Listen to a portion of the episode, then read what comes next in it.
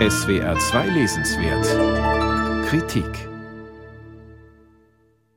Marie-Hélène Lafont ist eine Meisterin des knappen Erzählens und der poetischen Naturschilderungen. Für ihre Familiensaga aus dem abgeschiedenen zentralfranzösischen Departement Cantal, die sich genau über ein Jahrhundert erstreckt, braucht sie gerade einmal 150 Seiten. Die Geschichte hat sich tatsächlich zugetragen.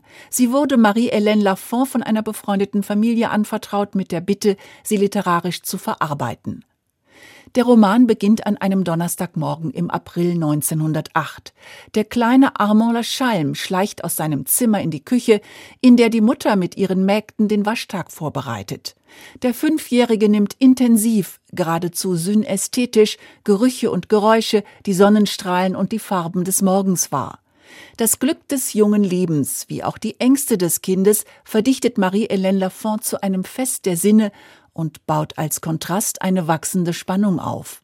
Sie entlädt sich in einem tragischen Ereignis, das seine Spuren über drei Generationen in der Familie hinterlassen wird, nämlich dem tragischen Tod des kleinen Armand.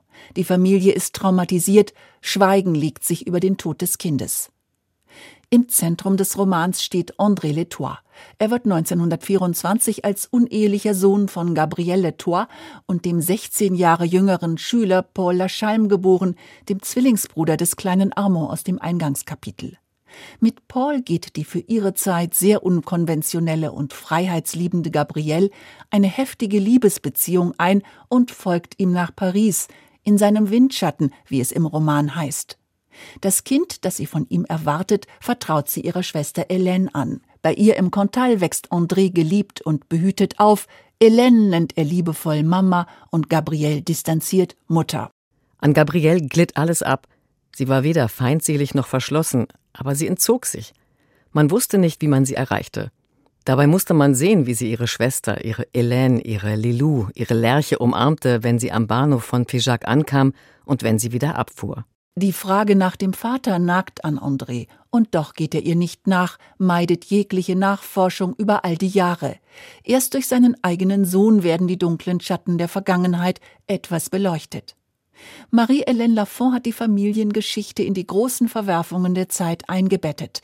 Die Kriege, die Veränderung der Orte, die Abwanderung der Dorfbewohner in die Städte, all das hinterlässt seine Spuren im abgelegenen Cantal, aus dem auch die Autorin selbst stammt. Was das mit den Menschen macht, auch das beschreibt sie in ihrem Roman. Geschichte des Sohnes ist ein Erzählpuzzle, dessen Einzelteile sich erst langsam zu einem Ganzen zusammensetzen. Die zwölf Tableaus des Romans hat die Autorin jeweils einem präzisen Datum zugeordnet. Allerdings, und das macht die Lektüre zuweilen mühsam, sind diese Daten nicht chronologisch angeordnet, sondern springen vor und zurück. Wörtliche Rede fehlt und manchmal gibt es keine Kommata und Punkte, zum Beispiel wenn Gabriels Schwiegertochter erstmals vom Geheimnis um Andres Vater erfährt. Deine Mutter hat mir gestern von deinem Vater erzählt. Er heißt Paula Schalm. Er ist 1903 geboren. Er ist 47, 16 Jahre jünger als sie. Und sie haben sich im jungen Gymnasium von Aurillac kennengelernt. Er ist Rechtsanwalt. Er lebt in Paris, Boulevard Arago 34 im 14. Arrondissement. Er hat ein Haus und Familienbesitz, ein Hotel, Ländereien in Chanterelle im Cantal. Es ist vor allem Marie-Hélène Lafonts Sprache, die dem Roman einen unverwechselbaren Ton verleiht. Ohne Pathos, knapp und poetisch, der Satzbau einfach und rhythmisch. Mit wenigen Strichen skizziert sie das Licht über dem Fluss, den Wind in der Platane, Farben und Gerüche. Bilder wie die von dem kleinen Armand, der sich, Zitat, wie eine Schwalbe auf Antoinettes Schulter setzen möchte oder die Schwestern Gabrielle und Hélène, die durch ihre Kindheit gegangen waren wie durch ein raues Land, prägen sich ein, wie überhaupt der kleine Roman mit seinen authentischen Figuren und poetischen Bildern sich tief im Gedächtnis verankert. Marie-Hélène Lafonts Roman Geschichte des Sohnes hat Andrea Spingler einfühlsam aus dem Französischen übersetzt. Das Buch ist im Rotpunkt Verlag erschienen, hat 152 Seiten und kostet 22 Euro.